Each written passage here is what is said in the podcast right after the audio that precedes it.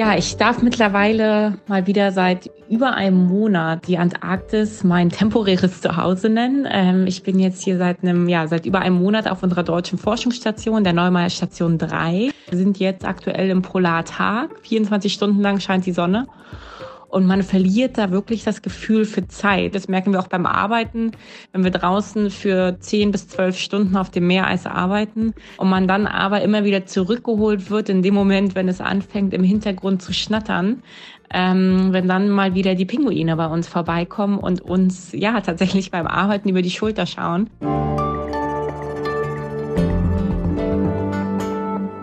Hier in Hamburg wo wir an der Zeit arbeiten, wird es im Winter nur selten richtig kalt. Wenn es schneit, dann ist das schon was Besonderes. Und wenn dann sogar die Alster zufriert, dann ist das eine kleine Sensation. Das letzte Mal ist das jetzt zehn Jahre her, dass das passiert ist. Dieses Jahr ist der Winter in Hamburg wieder richtig frostig mit Temperaturen von minus acht Grad an manchen Tagen. Und zwar nicht erst im Januar oder Februar, sondern schon jetzt, vor Weihnachten. Die klirrende Kälte ist eine gute Einstimmung auf unsere heutige Folge von Hinter der Geschichte. Mein Name ist Oskar Piekser, ich bin Redakteur im Hamburg-Ressort der Zeit und wir sprechen heute, nein, nicht über die Heizkosten, sondern über die Antarktis, das ewige Eis. Das allerdings, wie wir inzwischen alle wissen, so ewig vielleicht gar nicht ist. Zugeschaltet ist mir Katrin Hörnlein, die verantwortliche Redakteurin im Ressort Junge Leser der Zeit und die Herausgeberin der Zeitschrift Zeit Leo. Hallo Katrin. Hallo Oskar. Katrin, du und dein Team, ihr macht Journalismus für die nachwachsenden Generationen der Zeitleserinnen und Zeitleser, für Kinder so im Grundschulalter und etwas drüber.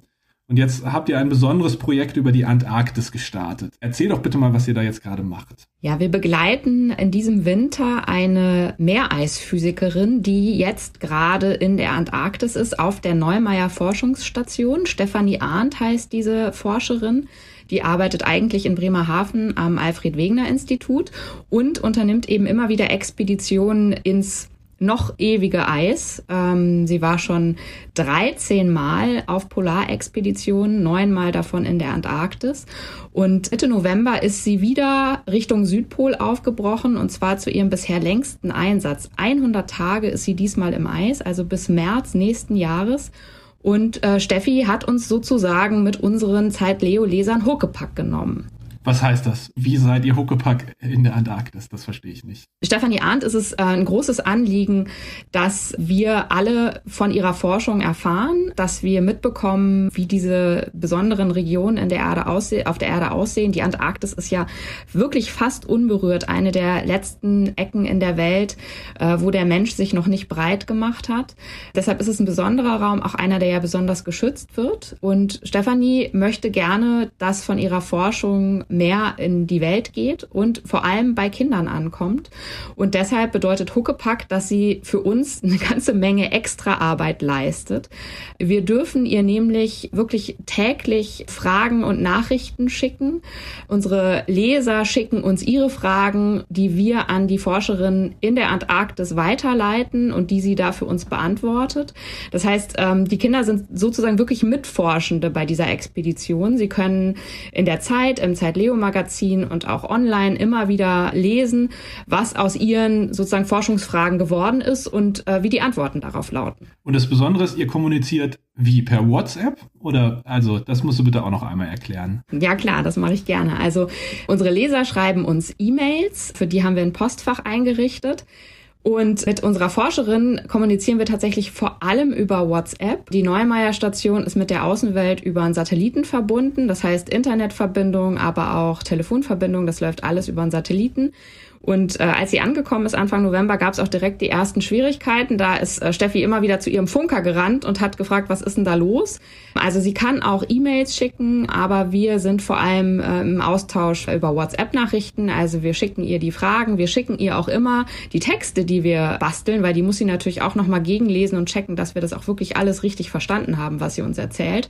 Und sie schickt uns dann ganz viele Sprachnachrichten und äh, sie macht auch Fotos für uns. Und wenn das größere Datenmengen sind, also manche Bilder brauchen wir einfach in einer besseren Auflösung, dann schickt sie die auch über einen Link äh, per E-Mail. Also lädt die im Internet hoch, aber der Großteil der Kommunikation zwischen Redaktion und Forscherin, hast du recht, das läuft über WhatsApp. Stefanie Arndt hat uns auch für diesen Podcast eine Sprachnachricht geschickt. Sollen wir mal reinhören, was sie sagt? Ich würde das. Ja, gerne. Äh, mach mal an, dann kriegt man so einen Eindruck, wie das ist. Ich starte. Ja, ich darf mittlerweile mal wieder seit über einem Monat die Antarktis mein temporäres Zuhause nennen. Ähm, ich bin jetzt hier seit einem, ja, seit über einem Monat auf unserer deutschen Forschungsstation, der Neumeier Station 3. Und es ist einfach, wie soll ich das beschreiben? Es, man kann es eigentlich gar nicht beschreiben, dass ich wieder hier sein darf, dass ich mittlerweile das zehnte Mal in der Antarktis sein darf dass ich, wenn ich hier aus dem Fenster schaue, in diese unendlichen Weiten blicken darf, dass man eigentlich ja in alle Richtungen, die man schaut, eigentlich nur weiß sieht. Und das mag jetzt für den einen oder anderen so ein bisschen beängstigend sein, aber ich finde es immer wieder super beeindruckend und man verliert einfach dadurch total auch das Gefühl für Zeit und Raum. Für Zeit deswegen nämlich auch, weil auch quasi seitdem ich hier bin, die Sonne nicht mehr untergeht. Das heißt, wir sind jetzt aktuell im Polartag. 24 Stunden lang scheint die Sonne. Und man verliert da wirklich das Gefühl für Zeit und man verliert das Gefühl dafür, was es eigentlich gerade, also man, man merkt das so ein bisschen einfach so durch die Mahlzeiten, was wohl irgendwie also an sich für eine Tageszeit ist, durch den Rhythmus der Station. Aber sonst verliert man es wirklich komplett das Gefühl. Das merken wir auch beim Arbeiten, wenn wir draußen für zehn bis zwölf Stunden auf dem Meereis arbeiten, dass man dann wirklich äh, ja so in seinem Element ist, so in dem Element der Antarktis, dass man ja einfach wirklich alles um sich herum vergisst und gleichzeitig eigentlich wirklich diese Stimmung so aufnehmen kann, diese Stille so so aufnehmen kann. Und man dann aber immer wieder zurückgeholt wird in dem Moment, wenn es anfängt, im Hintergrund zu schnattern, ähm, wenn dann mal wieder die Pinguine bei uns vorbeikommen und uns ja tatsächlich beim Arbeiten über die Schulter schauen, wenn sie gerade wieder auf dem Weg von der Kolonie, die hier unweit der Station auf dem Meereis lebt, vor an die Wasserkante sind, um ja Nahrung zu bekommen und dann quasi wieder zurück sich auf den Weg machen, um dann auch ihre Jungen zu füttern mit der, mit der ähm, ja, gefangenen Nahrung sozusagen. Ähm, und das ist wirklich mal wieder ein sehr, sehr beeindruckendes Spektakel. So viel vielleicht erstmal von Stefanie Arndt aus der Antarktis. Das Tolle an dieser Form, finde ich, ist, dass man ja wirklich das Gefühl hat, sie hat sich da keinen Aufsager geschrieben. Man merkt, sie ist keine professionelle Sprecherin, die da jetzt uns irgendwie ihren, ihren Text reindrückt, sondern sie erzählt tatsächlich so aus ihrem Alltag. Und die Faszination vermittelt sich ja auch ganz gut. Es klingt fast ein bisschen nach Urlaub. Man muss fast, fast ein bisschen genauer hinhören, um zu merken, dass sie da wirklich arbeitet. Zehn bis zwölf Stunden auf dem Eis. So, auf einmal denkt man, wow, äh, es ist vielleicht doch nicht nur Stille und Weite und Schönheit. Ich fragte mich, als ich das hörte, war das schwer davon, sie davon zu überzeugen, dass sie zu allem, was sie in der Arktis tun muss, wenn sie da wirklich zwölf Schichten in, in der klirrenden Kälte auf dem Eis fährt, sich dann danach noch hinzusetzen und irgendwelche Kinderfragen zu beantworten. Wie habt ihr es geschafft, dass sie sich darauf eingelassen hat, das auch noch on top zu machen? Nee, das war überhaupt nicht schwierig. Und das ist tatsächlich, frage ich mich das auch manchmal, wie die das macht und was für ein Energiebündel die sein muss. Also ich habe sie persönlich getroffen, einmal zu einem sozusagen langen Vortreffen, Vorbereitungstreffen, bevor sie aufgebrochen ist, wo wir das alles mal durchgesprochen haben, was wir wohl gemeinsam schaffen können und was zu viel wird. Und das ist wirklich was, was so richtig aus ihr kommt. Und die macht es sich auch, die macht sich auch extra Arbeit für uns. Also wir könnten ihr ja auch Fragen schicken und wenn sie die nicht beantworten kann, könnte sie sagen, tut mir leid, das fällt nicht in mein Fachgebiet, könnt ihr das selber recherchieren oder den Kindern irgendwie antworten, dass ich das nicht weiß. Aber wenn sie was nicht selbst beantworten kann, dann stiefelt die wirklich über die Neumeier Station und geht allen Kollegen, die sind ja so 50, 60 Leute da im Schnitt im Sommer auf der Neumeier, ähm, geht denen so ein bisschen auf den Keks, wobei sie sagt, gesagt, inzwischen ist die halbe Station im Zeit Leo Kinderfragenfieber, weil die das auch alle selber total super finden, ähm, was die Kinder für Fragen stellen. Und sie macht sich halt wirklich sozusagen auf Recherchetour und findet für uns und für die Leser heraus, was die wissen wollen. Und das sind manchmal wirklich ja, sagen wir mal, spezielle und sehr kindertypische Fragen. Also jetzt vor Weihnachten kam zum Beispiel die Frage, ob denn der Weihnachtsmann oder das Christkind wohl den Weg bis in die Antarktis zu ihr schaffen werden. Mit leicht besorgtem Unterton. es kommen aber auch zum Teil wirklich so richtige Fachfragen, nämlich wie wird denn eigentlich, äh, wie werden eure ähm, Arbeitsmessgeräte draußen auf dem Eis betrieben? Ihr habt doch sicherlich Akkus dabei, aber Akkus funktionieren doch bei starker Kälte nicht. Wie macht ihr das denn? Ne? Also es ist eine riesengroße Bandbreite und sie hängt sich da unglaublich rein. Und mein Eindruck ist, es hat sich ja gerade auch so ein bisschen vermittelt, wenn sie erzählt, die hat einfach selber diese Begeisterung ähm, und ich glaube, die möchte sie teilen und das ist für uns einfach natürlich ein, ein Riesengeschenk, dass sie das macht. Und die Kinder interessiert das auch, weil es wäre jetzt ja auch vorstellbar, dass die sagen, Antarktis, äh, lass uns lieber über Pokémon reden oder über Anna und Elsa oder so. Das weiß ich nicht. Darüber wollen die bestimmt auch reden. Aber was ich sehen kann, ist, dass jeden Tag neue Fragen in unserem Postfach landen und dass Kinder uns schreiben, dass sie sich äh, wie Mitforscher fühlen und den Forscherausweis, den wir gestaltet haben, gebastelt haben und immer wieder nachfragen. Von daher kriegen wir zumindest Rückmeldungen und es gibt Kinder, die Fragen haben und sie stellen. Das heißt wahrscheinlich nicht, dass sie nicht auch zu Pokémon Fragen hätten. Aber genau, jetzt sind wir in der Antarktis und da sind sie mit dabei. Fragen Kinder anders als Journalistin? Manchmal, aber nicht immer. Mhm. Also ich glaube, solche Fragen wie das mit dem Weihnachtsmann, das ist tatsächlich so eine Frage, die würde ein Erwachsener nicht stellen. Wir hatten, also wir bekommen sehr, sehr viele Fragen zu den Pinguinen, von denen Steffi gerade auch erzählt hat. Und zwar in äh, jeder Facette. Also was essen die? Darfst du die anfassen? Ähm, was wiegen die? Warum sind die schwarz-weiß? Also wirklich, wir könnten mal äh, ein Pinguin-Fragen-Spezial machen. Vielleicht machen wir das im kommenden Jahr auch nochmal. Was die Kinder auch ungemein interessiert, ist, was gibt es zu essen? Mhm. Also wir bekommen unglaublich viele Fragen dazu, was es zu essen gibt auf der Station und wer das kocht und ob die abwechselnd kochen und wie die das organisieren. Und, und ich glaube, das ist auch was, was, vielleicht ist das so ein bisschen was, was man dann ablesen kann, neben der Faszination für Tiere, die Kinder immer haben, sind es halt Fragen, die so an ihren Alltag gekoppelt sind. Ne? Also das Essen, äh, wie macht ihr das? Es gibt auch oft äh, Fragen dazu, wie macht ihr das denn auf der Station, wenn es Streit gibt und ihr immer zusammen seid? Ist es anstrengend mit so vielen Leuten? Also wahrscheinlich Sachen, die Kinder auch aus der Schule kennen oder von Klassenfahrten. Und manchmal auch, äh, sehr hübsch fand ich auch eine Frage von einem, ich glaube, ein Junge war es, der wissen wollte, ähm, wie das denn ist, wenn sie richtig draußen im Eis sind und sie haben für Notfälle eben auch ein Zelt dabei. Und der also irgendwie sehr begeistert klang in seiner Nachricht und Argumentation brauchte, äh, um seine Mutter zu überzeugen, weil er nämlich schrieb, wie ist denn das mit dem Zelt auf dem Eis? Warum dürft ihr bei solchen Temperaturen draußen schlafen? Meine Mama erlaubt mir Zelten immer nur im Sommer und auch dann nur mit dickem Schlafsack. ne? Also das sind so, so äh, Kinderfragen. Genau, du lachst auch sofort. Äh, genau, das, das sind Fragen, die sind in, in so einer Direktheit würden Erwachsene die wahrscheinlich in der Form nicht stellen und die sind dann aber besonders schön. Und ich glaube, das ist auch das, was Steffi uns immer wieder zurückspielt, was auch einfach auf der Station nicht nur bei ihr, sondern inzwischen auch im gesamten Neumeier-Kollegenkreis einfach für große ähm, Heiterkeit sorgt. Stellen Kinder die besseren Fragen, weil sie furchtloser sind oder unbedarfter? Ach, das ist immer diese Klassikerfrage. Ich würde sagen, nein, das tun sie nicht. Jedenfalls äh, sind Kinder nicht die besseren Journalisten. Sie stellen aber manchmal vielleicht die direkteren Fragen, auf die wir Erwachsene nicht mehr kommen oder bei denen wir vielleicht uns so ein bisschen scheuen, sie zu stellen, weil wir denken, das ist peinlich oder weil wir eher als Erwachsene oft so einen Eindruck vermitteln wollen, dass wir uns ja auskennen. Und da sind Kinder tatsächlich oft einfach direkter und geradeaus und stellen die Fragen, die sich Erwachsene vielleicht heimlich auch stellen, aber sich nicht trauen, äh, sie irgendwie zu fragen. Ich würde aber immer sagen, dass unser Job als Journalisten zumindest auch ist, äh, diese Fragen trotzdem auszusprechen. Hattest du eine Lieblingsfrage unter den Fragen, die bis jetzt gestellt wurden? Ja, das ist schwierig. Also es kommen schon viele tolle Fragen, die überraschend sind und bei denen man schmunzeln muss.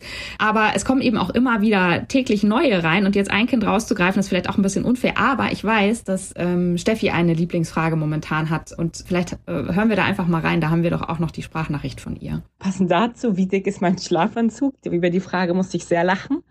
Es ist, wie gesagt, hier auf den Zimmern extrem warm. Das heißt, ich habe tatsächlich eine kurze Schlafanzugshose und ein T-Shirt an. Und für den Moment, wenn ich ins Zelt schlafen werde, werde ich tatsächlich mehr oder weniger mit den Sachen, mit denen ich auch sonst draußen unterwegs bin, schlafen. Sprich, ähm, ich werde dann einfach so den, die Windschicht ausziehen und die, die Downschicht wahrscheinlich, werde aber die Wollunterwäsche und oder auch dann den Vlies noch tatsächlich zum Schlafen anbehalten. Aber hier drin ist es halt wirklich warm, da braucht man das alles nicht. Also die Frage war, wie dick ist dein Schlafanzug, wenn, der, wenn du in der Antarktis schläfst? Das könnte ich mir vorstellen, ist jetzt eine Frage, die Erwachsene vielleicht sich nicht zu stellen getraut hätten, obwohl es sie auch interessiert. Gab es mal Fragen, die doof waren oder wo du gezögert hast, die weiterzuleiten? Also es gibt Fragen, bei denen man ehrlich gesagt merkt, das sind zum Glück nur ganz wenige, aber die gibt es auch, dass die Kinder diese Frage nicht selber stellen. Das passiert zum Beispiel mal, wenn, was eigentlich toll ist, ganze Schulklassen sich jetzt an, äh, an unserer Forschungsexpedition beteiligen. Und dann merkt man aber bei einzelnen Schülern, dass sie das vielleicht doch nicht ganz so spannend finden und dass sie Fragen stellen, die dann eigentlich auch gar nichts mit dem zu tun haben, worum es geht. Also eine Frage neulich war zum Beispiel mal, warst du schon mal in Japan? Und das ist so absolut losgelöst von allem, was wir gerade tun, wo Stefanie gerade ist, worüber wir berichten. Und das ist dann eine Frage, wo wir denken, okay, das ist einer von den 26 Schülern aus dieser Gruppe. Entweder verstehen wir jetzt gerade seinen Gedankengang dahinter nicht oder er hatte keine Lust.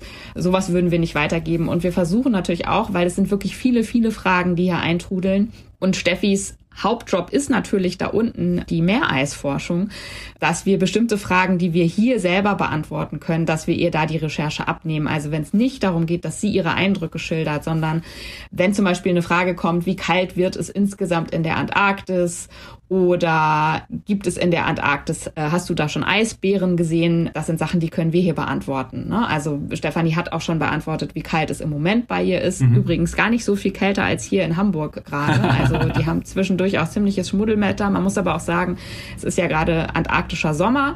Und dass die Eisbären in der Arktis leben und nicht in der Antarktis, das wissen wir auch. Von daher sind das Fragen, die wir gar nicht erst weitergeben, weil wir sie einfach selbst beantworten wenn du dir so anhörst, was Stefanie Arndt erzählt, denkst du dann manchmal, ach, eigentlich wäre ich jetzt auch ganz gerne da unten? Ah, das ist so, also ich bin da so hin und her gerissen. Ich finde das schon unglaublich faszinierend, was sie so beschreibt. Und es klingt auch wirklich wie so ein richtiges Abenteuer.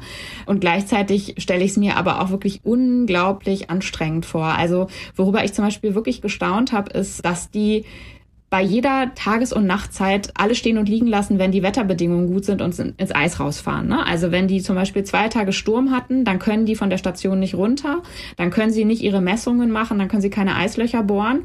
Und wenn dann aber am dritten Tag um Mitternacht das Wetter gut ist und es bleibt ja immer hell im Moment, dann packen die ihre Schlitten und ihr Schneemobil und fahren raus. Und dann arbeiten die die zwölf Stunden eben von Mitternacht bis irgendwie in die Morgenstunden rein. Also das ist schon auch, muss man auch sagen, so, so nah an so ein Forscherleben ranzukommen und das mitzuerleben, das finde ich schon wahnsinnig spannend. Ich glaube, sowas mal kurz zu besuchen, wie wir Journalisten das ja gerne machen. Also einmal da reinzuspringen und so zwei, drei Tage da unten zu sein und dann wieder nach Hause zu dürfen, das könnte ich mir schon vorstellen. Aber diese 100 Tage, das ist, glaube ich, wirklich unfassbar anstrengend und es bedeutet natürlich auch Entbehrung. Ne? Das hat sie auch am Anfang gesagt und es bedeutet auch Einsamkeit. Die wird Weihnachten und Silvester da unten ohne ihre Freunde und ihre Familie verbringen. Also da, vor so einem Einsatz und vor so einem Job ziehe ich schon echt den Hut und für wirklich diese, diese 100 Tage da unten, das, nee, das äh, würde ich mir, glaube ich, nicht zutrauen. Bis kommendes Jahr ist Stefanie Arndt noch in der Antarktis. Wisst ihr schon, wie es weitergeht, wenn sie wieder zurückkommt? Also trefft ihr sie nochmal, wenn sie, wenn sie dann wieder in Deutschland ist zum Beispiel? Oder? Ja, ja, wir wollen unbedingt, wir wollen sie unbedingt treffen. Und das ist auch so eine Besonderheit, die wir jetzt gerade merken. Also erstmal steht uns nämlich noch ein unglaublich spannender Zeitraum bevor. Das heißt, also für Stefanie ist der vor allem ähm, extrem spannend, weil sie wird nämlich Mitte Januar mit ihren klassischen Eismessarbeiten, die sie so immer macht, aufhören. Und dann wird sie auf eine richtige Expedition gehen und sie wird so ungefähr 400 Kilometer von der Neumeier Station Richtung Süden, also Richtung Süd Südpol fahren, nur mit einem Kollegen gemeinsam. Und dann werden die tatsächlich auf dem Eis im Zelt schlafen und zu zweit an bestimmten Messpunkten Messungen machen. Und da wird die mehrere Wochen unterwegs sein, nur zu zweit und das Einzige, was sie da erreichen wird, ist einmal täglich der Wetterbericht. Also wenn man das Gefühl hat, auf so einer Neumeier-Station ist man schon aus der Welt, dann ist das nochmal die absolute Steigerung. Ist auch das erste Mal, dass sie sowas macht. Ähm, hat sie auch erzählt, dass sie selber sehr aufgeregt ist und das sich einerseits darauf freut, aber es ist natürlich auch echt wirklich nochmal eine Extremsituation. Und ähm, wenn sie dann zurückkommt, das auch interessant, das war bei der Hinreise nämlich schon so, es gibt immer Pläne, wie was laufen wird. Also der Plan ist, sie kommt Ende Februar von dieser Expedition im Eis zurück und dann ist die Rückreise geplant mit dem Flugzeug über die äh, norwegische Forschungsstation, über Kapstadt und dann zurück nach Deutschland, nach Bremen. Aber es ist bei allem immer ein Aber. Wir planen so, aber das Wetter bestimmt in der Antarktis alles. Also es bestimmt nicht nur, ob sie nachts aufs Eis gehen und arbeiten muss, sondern es bestimmt auch, ob sie da überhaupt hinkommt und ob sie da wieder wegkommt. Das heißt, wir wissen, dass Stefanie ungefähr irgendwann im März wieder in Deutschland eintreffen wird. Und sobald sie da ist, ja, wollen wir sie unbedingt nochmal treffen. Und wir werden natürlich auch nochmal ein großes Resümee, Abschlussstück äh, dazu bringen. Aber ich kann dir jetzt nicht sagen, an welchem Tag und um welche Uhrzeit das sein wird, weil wir eben gar nicht wissen, wann die Antarktis sie sozusagen wieder freilässt. Und das ist jetzt das erste Mal, dass ihr das macht, dass eure Leserinnen und Leser mit Sprachnachrichten quasi fast live dabei sein können, wenn da eine Forscherin im ewigen Eis unterwegs ist. Wisst ihr schon, was danach kommt? Also werdet ihr dann auch Leute im Dschungel begleiten oder auf der internationalen Raumstation? Oder was wäre so deine, dein Wunsch oder deine Idee für das nächste Projekt? Ja, Oskar, das finde ich sind alles schon ganz schön gute Vorschläge. Also Dschungel, Raumstation, vielleicht können wir noch Vulkanforscher begleiten. also äh, grundsätzlich, äh, wir können uns total viel vorstellen. Und wenn das jetzt jemand hört, der sagt, das ist genau mein Fachgebiet und ich nehme euch gerne Huckepack und habe auch große Lust dazu, äh, bitte melden. Aber das ist jetzt sozusagen wirklich eine Art Pilot. Wir gucken mal, wie es damit weitergeht. Und erstmal haben wir, wir haben jetzt nicht schon das Dschungelprojekt fürs nächste Jahr in Vorbereitung. Aber bisher finden wir das, was so ähm, insgesamt entsteht, also was wir an Texten generieren und ähm, was von den Kindern zurückkommt, äh, wirklich toll. Und wenn sich das äh, fortsetzen lässt, gerne. Dann bin ich sehr gespannt, was von euch noch kommt. Also von Stefanie Arndt, wenn sie von ihrer irren Zwei-Personen-Expedition dann zurückkehrt, was sie dann erzählt, was ich bei euch noch lesen und hören werde und auch was ihr als nächstes plant. Katrin Hörnlein war das, die verantwortliche Redakteurin im Ressort Junge Leser. Vielen Dank, dass du dir die Zeit genommen hast, von eurem besonderen Antarktis-Projekt zu erzählen. Total gerne. Und ähm, ich soll natürlich herzlich grüßen von unserer Polarforscherin Stefanie Arndt in der Antarktis. Kurz hören konnten wir sie, aber sie hat sich wirklich extrem darüber gefreut, dass sie hier zu Gast sein durfte. Und das war die heutige Folge von Hinter der Geschichte, dem Podcast, in dem wir in jeder Ausgabe der Zeit einen Text uns rauspicken oder ein besonderes Rechercheprojekt uns vornehmen und es ein bisschen erklären und besprechen. Mein Name war Oskar Piekser von äh, den Hamburg-Seiten der Zeit und ich freue mich, wenn wir uns das nächste Mal hören. Bis dann. Tschüss.